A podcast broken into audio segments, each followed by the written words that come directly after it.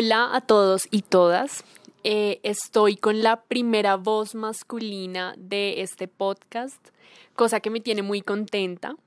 Em, estoy con el abogado Diego Riaño, eh, un compañero muy entrañable de colegio, que recordábamos justamente hoy la forma en la que nos hicimos amigos a partir de Mago de Oz y cantando en paseos del colegio. Y hoy nos reúne un tema que quizá no esperamos tratar nunca, ¿cierto? Ni a futuro em, y cosas que uno espera que no van a pasar, como lo es eh, el hecho de que Gustavo Petro haya ganado la presidencia de Colombia. Eh, nos complace mucho poder escuchar entonces una voz masculina hoy aquí. Eh, hola Diego, ¿cómo has estado? Hola Mari, ¿cómo estás? Y a todos los oyentes de este podcast. Eh, primero, pues qué honor ser la primera voz masculina en este podcast. Asimismo, pues una presión muy grande. Pero bueno, em, estoy contento de estar acá, de poder tener esta conversación, esta charla de un tema tan trascendental para el país como es el futuro político que vamos a tener no solamente desde, el desde la parte legislativa, un Congreso de cierta manera renovado, pero principalmente lo que considero es el hecho histórico de esta jornada electoral, la elección de Gustavo Petro como presidente, algo que muchos esperábamos, algo que otros sectores de la sociedad colombiana eh, de pronto jamás quisieron que llegara a este momento. Pero bueno, vamos a tratar de poner eh, puntos claros sobre la mesa y pues tener una conversación sobre las expectativas que vamos a tener con un gobierno de Gustavo Petro.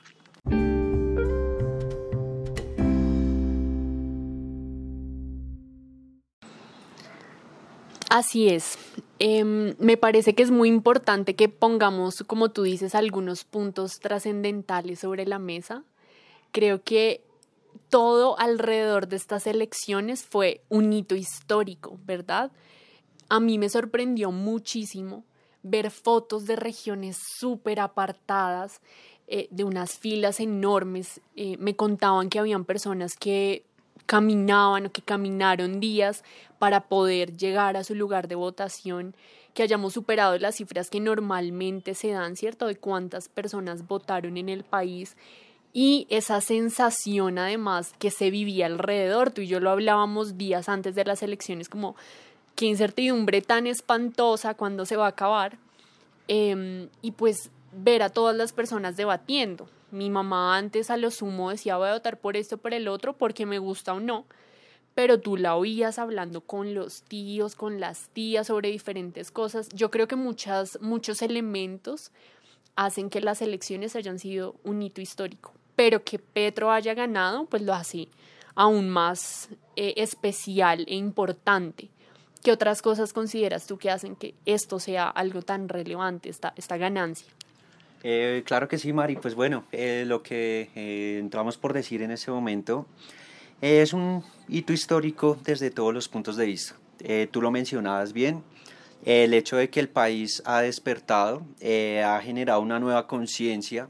Como lo decía Jaime Garzón, tenemos que asumir el futuro de nuestro propio país. Especialmente es un llamado que él hizo a los jóvenes pero vemos que de cierta manera lo adoptó gran parte de la sociedad colombiana, no solamente nosotros los jóvenes, sino que eh, muchas personas decidieron entrar a esa conversación nacional sobre eh, el tema político, sobre qué candidato era mejor, por qué motivo, eh, vimos argumentos, en ocasiones pues bueno, también salieron las fake news y todo eso, y bueno, vamos a hablar más adelante del tema del electorado, las características que tiene pues eh, los quienes elegimos a Gustavo Petro. Pero bueno, eh, lo más importante de que sea un hito histórico es, es el primer presidente de izquierda que vamos a tener. Eh, muchas personas se quedaron por el camino. Vemos a Jaime Pardo Leal, vemos a Bernardo Jaramillo, vemos al comandante Pizarro, personas que tenían también una visión de país, que decidieron apostarle a la paz, que cargaron con ese lastre y esa lápida de haber militado de pronto en algún grupo de izquierda o en algún grupo guerrillero, en el caso de Pizarro. Y desafortunadamente vemos cómo eh, las personas que militaron en estos grupos cargan ese lastre toda su vida. Vemos la publicación de revista Semana, un día antes de las mm. elecciones, exguerrillero o ingeniero. Entonces, de cierta manera, ¿qué está diciendo este medio de comunicación a la sociedad y sobre todo a quienes hoy están en armas? Les están diciendo, no se desmovilicen, ¿Por qué? Porque si ustedes se desmovilizan, van a seguir cargando ese lastre. Entonces vemos cómo históricamente la izquierda ha buscado abrirse paso, ha buscado hacer parte de esta conversación de país, esta conversación política de país, que ni más ni menos decide pues cuál va a ser nuestro futuro, nuestro modo de gobierno, el sistema de salud que vamos a tener, las oportunidades que vamos a tener a nivel económico, a nivel de calidad de vida. Eso es lo que se discute eh, a nivel de las elecciones. Y la izquierda siempre se estuvo tratando de abrir paso cuando no fueron las balas, fueron simplemente los medios de comunicación, la opinión de sectores políticos. Vemos cómo Carlos Gaviria se quedó también en el intento de llegar a la presidencia. Vemos cómo la persona que había estado más cerca de llegar a la presidencia antes de Gustavo Petro fue Antanas Mocus, perdió con Juan Manuel Santos en el 2010. Eh, por una campaña sucia donde lo intentaron tratar de loco, de que no era, de que era una persona, pues que no era cuerda, que no era coherente. No apta para ser presidente. exacto, Mari, tal cual como quisieron hacer con Petro, y pues en ese entonces los mensajes calaron desafortunadamente. Yo creo que si había una persona súper preparada y súper necesaria para que hubiera gobernado este país eran Tanas. Pero bueno, eh, Petro lo intentó tres veces, la tercera fue la vencida y sobre todo pues que pienso yo, esto es un tema que también vamos a tratar más adelante, Petro le está dando una bofetada a quienes creyeron que él iba a ser con la oposición, igual a como el oficialismo actual ha sido con los opositores. Ha tratado de perseguirlos, ha tratado de silenciarlos, ha tratado pues de que sus opiniones simplemente se desaparezcan por allá, utilizando para ello medios de comunicación, a los entes de control, inclusive decisiones judiciales, se han valido de artimañas para silenciar a la oposición y el mensaje que ha dado Petro en estas tres semanas de haber sido electo es nosotros vamos a hacer un gobierno diferente, nos vamos a sentar con todos, acá no es el país de Petro contra el país de Uribe, contra el país de la derecha, no, acá somos Colombia y vamos a unir este país. Entonces yo pienso que por todo también tengo que hacer mención de algo que también es un hito histórico, la primera mujer vicepresidenta afro Francia Márquez, o sea, de verdad, esta tipa es una tesa, es una berraca, es lo máximo que Gustavo Petro haya tenido la oportunidad de encontrarse con ella en este camino a la presidencia y lo mucho que tiene que aportarle Francia a nivel de igualdad, a nivel de la lucha de las mujeres, de la lucha de las minorías étnicas, de los afros, de los indígenas, entonces yo pienso que definitivamente Colombia, ahí sí como dice ella, va a comenzar a vivir sabroso y vamos a sacar este país adelante. Yo estoy de acuerdo contigo en un montón de cosas. De hecho, creo que Francia fue determinante en que Petro haya llegado a la presidencia, porque eh, pues esa mujer, yo personalmente voté por ella en la consulta y pues representaba un montón de ideales que ahora la juventud defiende. Entonces yo creo que eso influyó muchísimo. Sí, claro, Mari, lo que tú dices es totalmente cierto. De hecho, si nosotros miramos la diferencia de votos que tuvo eh, Petro con Rodolfo, es de aproximadamente 700 mil votos. Y esos, siete, esos 700 mil votos fueron los que sacó aproximadamente Francia en la consulta. Entonces vemos como ese apoyo de Francia, el darle voz a las mujeres, a los sectores del feminismo, a los sectores afro, que de cierta manera eran de pronto un poco eh, renuentes a, afiliarse a Petro, a adherirse a Petro, eh, se convencieron de hacerlo y pues bueno, eh, gracias a Francia Márquez y el papel tan trascendental que ha jugado, pues no solamente en las elecciones, sino a lo largo de su vida como activista y ahora en su vida política, fueron factores determinantes para que hoy Petro sea nuestro presidente. Sí, y, y hay algo que mencionas que, que creo que es muy importante y son pues el electorado. ¿Quiénes eligieron a Gustavo Petro y a Francia Márquez? Yo sé que no se puede hacer una generalización al respecto y pues teniendo en cuenta la cantidad de votos que él tuvo, eh, que hasta donde tengo entendido también marca como una pauta eh, por la cantidad que fue, y es, bueno, ¿qué personas eligieron a Gustavo Petro? Mm, como te digo, no es un tema como de, en general, cómo serían todos o cómo seríamos todos, pero yo sí creo que hay unas características particulares. Eh, y bueno, más allá, me parece muy importante que me digas cómo lo ves tú. A mí me, me queda sonando algo muy particular y es que, y era lo que me daba más tranquilidad de que ganara él, yo veo que por lo menos la juventud o las personas que yo tengo cercanas que votaron por él están totalmente decididas a hacerle como veeduría a todo su gobierno. que si él no va a cumplir con algo que propuso, que si se va yendo por el lado que no es, pues bueno, ahí vamos a estar pendientes y esa juventud que se temía que iba a protestar si él no ganaba, seguramente va a salir a las calles a protestar si él empieza a hacer cosas que no estén de acuerdo como a los ideales de muchos y de muchas. Yo me sentaba a tomar un café con una amiga después de las elecciones y me decía, bueno, esto es para celebrar porque ganó Petro y cuéntame eh, qué te pareció el discurso. Y hablábamos de lo que nos gustó y lo que no nos gustó. Esto estuvo muy mal porque dijo esto y me habló de la reforma tributaria y bueno, dicen una cosa y la otra, hay que esperar a que la saque y seguro, si está formulada como la anterior, pues tendremos que hacer oposición. A mí eso me quedó en la cabeza porque pues es lo que se necesita, no un grupo de personas que siga fervientemente un político y que todo lo que haga está perfecto, sino que bueno, si bien le dimos un voto de confianza, también podemos pensar como, bueno, podrá fallar o podrá haber sido estrategia política, qué sé yo. ¿Qué otras características ves tú como importantes en ese grupo de personas que lo elegimos? Ok, Mari, claro que sí. Tú tienes mucha razón en lo que dices. O sea, el voto por Petro es un voto de opinión. Creo que es la principal diferencia, ojo, sin caer en generalizaciones, con el voto contra Petro. Porque nosotros vemos, eh, y una tendencia que se dio en estas elecciones, es que el voto por Fico el voto consciente por Fico fue muy poco, así como el voto consciente por Rodolfo. Vemos que esos eran votos contra Petro. Eh, ¿Qué tiene el votante de Petro? Pues de cierta manera tiene criterio, ha estudiado eh, la situación del país, no hablo de estudios académicos ni de títulos universitarios, sino que es una persona que anda enterada, que no come entero de los medios de comunicación, eh, digamos, si hablamos de rasgos socioeconómicos, podemos ver que eh, los que eligieron a Petro fueron los sectores de clase media y baja, los que esperemos, y tal como lo dijo él en sus promesas de campaña, van a ser los grandes beneficiados, eh, en contraposición con un gobierno que ha maltratado a la clase media y baja a más no poder ha sido la vaca lechera del Estado, la vaca lechera del empresariado, y Petro va a poner esa vaca lechera pues a vivir sabroso, a vivir dignamente. Eh, inclusive mira que me sorprende, Mari, de cierta manera, ver sectores de la clase alta que votaron por Petro.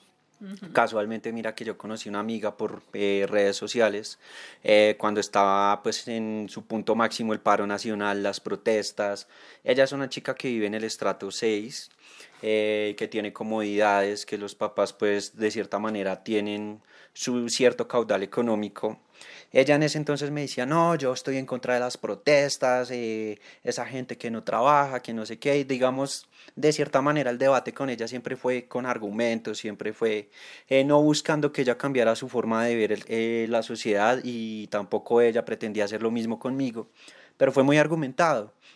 Y digamos, a medida de esos diálogos, de esas discusiones sanas que tuvimos a lo largo de todo este tiempo, inclusive me sorprendió que ella me dijo en la segunda vuelta yo voy a votar por Petro. Y yo jamás pensé que lo fuera a decir. Pero dijo voy a votar por Petro porque pues considero que es el tipo más preparado, que es el tipo que tiene una mayor visión de país y no quiero dejar mi país en manos de un personaje pues que claramente no está preparado. Vemos que él mismo lo admitió hace poquito. Rodolfo Hernández no es lo que este país necesitaba y afortunadamente 11 millones 300 mil colombianos pudimos escoger el presidente que este país necesita, lo que tú dices, esperamos que no nos vaya a defraudar, nosotros no somos acérrimos fanáticos, si él en algún momento nos llega a incumplir eh, lo que prometió en campaña y todo eso, por ejemplo, tú tocaste el tema de la reforma tributaria, es un tema que hay que coger con pinzas, porque de cierta manera la reforma tributaria sí puede ser necesaria para implementar todos los planes eh, sociales que tiene Petro. Pero toca ver hacia quién va a ir orientada esa reforma tributaria. Esa reforma tributaria debe ir orientada pues, a los sectores económicos más grandes y tocar de la menor manera posible a la clase media, porque si no, entonces ahí es donde va a haber un problema, donde va a seguir profundizándose la desigualdad, donde los jóvenes van a volver a salir a las calles a reclamar y a exigir sus derechos. Entonces, pues los que depositamos el voto de confianza en Petro esperamos que eh, pueda cumplir, que tenga pues la sabiduría también para eh, lograr ese gran acuerdo nacional que él propone y pueda sacar sus proyectos adelante, Mari. A mí me, me generaba mucho impacto eh, el mapa de las elecciones por muchas cosas, ¿cierto? En primera medida, ver como toda la orilla de nuestro mapa mundi lo había elegido y Bogotá. Em, y como pues el centro del país. Pero más allá de eso es la cifra exacta de mitad de departamentos por un candidato y la otra mitad por el otro. Eso habla de un país dividido, absolutamente. De, de lo que se iba a venir. A mí me preocupaba, a mí lo que más incertidumbre me daba era de seguro, gane quien gane, habrá medio país muy feliz y la otra mitad preocupado o molesto o etcétera. Eso me, me generaba mucha tensión. Afortunadamente lo que he visto después de las elecciones y del resultado es que, bueno, las personas están como a la espera, como intentando tomarlo con, con calma y demás. Eh, pero pues es súper importante tener en cuenta con qué personas se han empezado a reunir, em, pues bueno, todo, todo, un país tan dividido y que quien fue elegido empieza a dar muestras de cómo habla con la oposición, cómo se sienta hablar con personajes como Álvaro Uribe, eh, pues es súper importante y creo que empieza a dar como un mensaje que es lo que creo que ha tenido un poco más serena a esa otra mitad que decía por cualquiera menos Petro, eh, y bueno, ¿cómo, ¿cómo es esto? ¿Cómo ha venido él haciendo este tema de, de lo que decías al inicio, convocar pues, a la oposición y dialogar con ellos? Ok, Mari, pues digamos de cierta manera eh, lo, que, lo que dije al principio. Petro le está dando una bofetada a quienes creyeron que la oposición iba a ser perseguida, que iba a ser maltratada, que iba a ser censurada, a todos aquellos que decían, no, es que Petro va a ser un emperador, va a ser un dictador, como el típico gobierno de la izquierda comunista, etc. Estamos viendo que está pasando absolutamente todo lo contrario. Si, tú, si nosotros nos damos cuenta, en cuatro años del gobierno de Iván Duque, Gustavo Petro que es quien representaba de cierta manera a gran parte del sector inconforme durante el paro, durante el paro nacional, nunca pisó la Casa de Nariño, nunca fue convocado, simplemente fue descalificado. Desde muchos sectores de la derecha decían que él era prácticamente el artífice, la mente maestra del vandalismo, de la destrucción y se dedicaron fue absolutamente a eso. De hecho, yo recuerdo que durante el paro se reunieron con Sergio Fajardo, con Robledo y con gente que absolutamente no representa eh, a la sociedad. El mismo Fajardo lo dice, yo no inspiro nada. Entonces, ¿por qué si se reunieron con ellos y no con Gustavo Petro? Y vemos que Gustavo Petro todavía no se ha posesionado, pero lo primero que dijo fue, vamos a reunirnos con quienes piensan diferente el pacto histórico, y él lo dijo desde el momento de campaña, es un pacto entre diferentes. Así muchos sectores, inclusive de la izquierda que apoyaron a Petro, digan, no, pero es que cómo se va a reunir con Uribe, es que cómo se va a reunir con el partido de la U, por ejemplo, cómo se va a reunir con los conservadores. Es que precisamente de eso se trata, Mari. Se trata de no tener las dos Colombias, y él lo dijo en su, en su discurso. En este momento somos dos Colombias. Tenemos que unir a esas dos Colombias y convertirlas en una sola, en una sola que jale para el mismo lado. Entonces, eh, simplemente hay que, eh, por ejemplo, valorar el gesto que también tuvo Álvaro Uribe, aceptar la reunión con Gustavo Petro. Inclusive me sorprendió verlo tan animado después de la reunión, como diciendo, hey, no es necesario, no se vayan del país, jalemos a esta gente, o sea, quedémonos acá, vamos a tener esperanza. Lo mismo, por ejemplo, también con Rodolfo Hernández, aunque si bien Rodolfo hace poco, eh, al, momento que grabamos este podcast, él dice que se va a declarar en oposición. Vamos a ver hasta dónde llega esa oposición. De cierta manera, eh, Rodolfo Hernández es más afín al plan de gobierno de Gustavo Petro que a un plan de gobierno, por ejemplo, como el que hubiera tenido Fico Gutiérrez. Vemos cómo Petro ha logrado eh, reunir dentro del Congreso bancadas como la del Partido Liberal, si bien César Gaviria apoyó a Fico y después apoyó a Rodolfo, ahorita están otra vez en conversaciones porque las bases liberales dijeron, no señor, nosotros nos vamos con Gustavo Petro. Vemos también cómo ha logrado juntar, por ejemplo, apoyos en el partido de la U, ha logrado juntar apoyo de los liberales, de los conservadores. Imagínate cuando te imaginas un conservador apoyando, un gobierno progresista. Exacto. Entonces muchos dirán que no, que es que eso es la misma clase política tradicional, que es que vamos a seguir los mismos con las mismas, pero no. Yo pienso que para volver a unir este país tenemos que sentarnos todos los diferentes, tenemos que arreglar nuestras diferencias. Eh, Petro también se reunió, por ejemplo, con sectores empresariales que eh, de cierta manera, en los cuales él ha sido muy resistido por obvias razones, por razones inculcadas por medios de comunicación y todo eso, pero vemos el cómo ha dado también un parte de tranquilidad y pues lo único que esperamos es que ese gran pacto histórico, ese gran acuerdo nacional que él propone, pues se pueda llevar a cabo y pues el gran beneficiado de todo esto va a ser el país, absolutamente todos.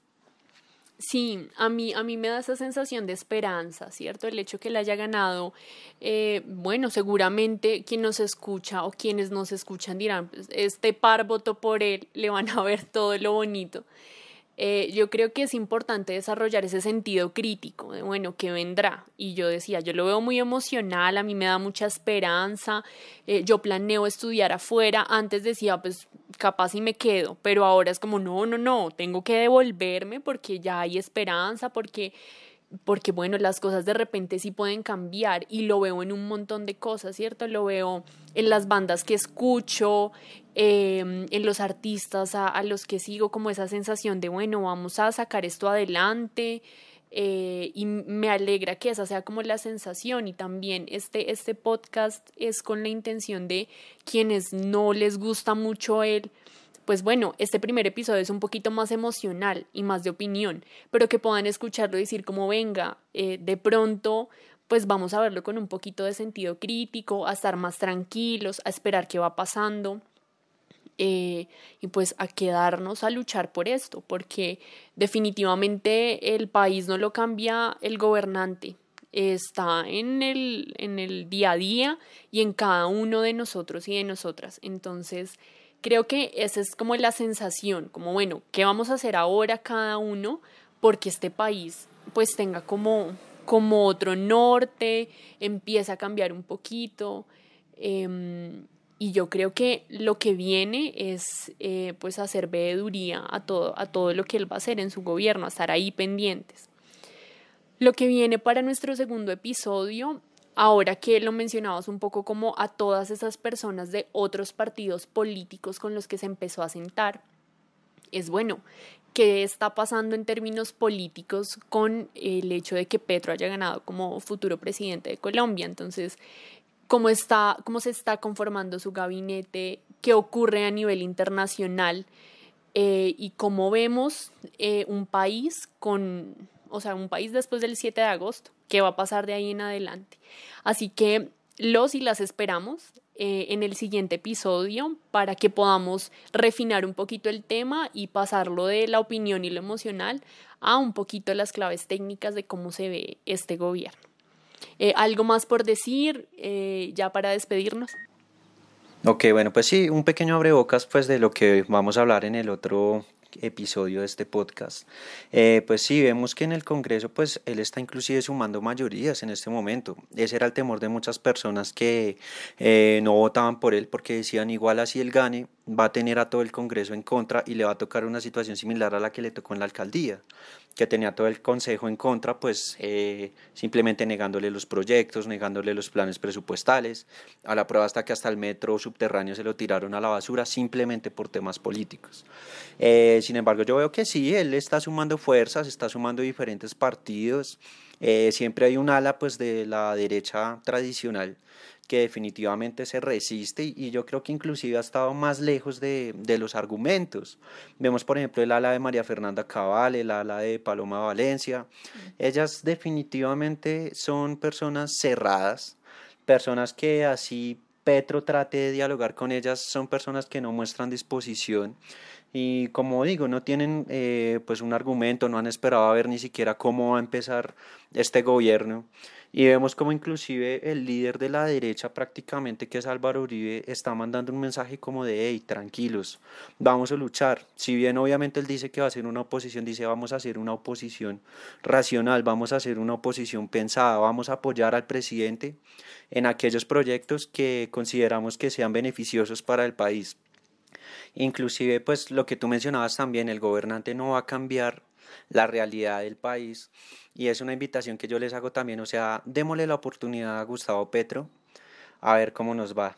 El 7 de agosto del 2018 yo vi la posesión de Duque y si bien no voté por él, si bien me sentí decepcionado cuando ganó la presidencia, dije, hombre, vamos a darle una oportunidad.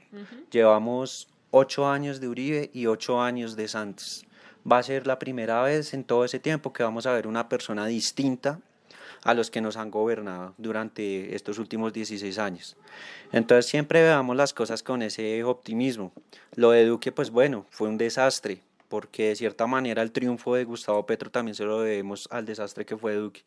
Pero démosle por lo menos la oportunidad, o sea, no nos quedemos solamente con eh, miedos, con suposiciones, esperemos a que el presidente se posesione, y ya después sí midamos todo lo que él pueda lograr y pues la invitación también es a pues no simplemente que porque yo vote por él vamos a aplaudirle todo lo que haga, no, lo que tú dices también hay que hacer leveduría, hay que ser críticos, si hay que salir a las calles salimos a las calles, Gustavo Petro es una persona que ha demostrado ser abierta al diálogo, entonces creo que si en algún momento llega a presentar un paro como los muchos que vivió Iván Duque, la reacción del Estado va a ser totalmente diferente. No va a ser la fuerza pública, va a ser el diálogo, van a ser los canales pues para conversar y poder llegar a una solución. Entonces pues ya para cerrar nada, los esperamos en el próximo capítulo. Eh, te agradezco muchísimo, Mari, por haberme invitado a ser parte de este podcast y pues lo importante es discutir sobre país y pues poderle dar a la gente una visión de lo que pues va a suceder a partir del 7 de agosto.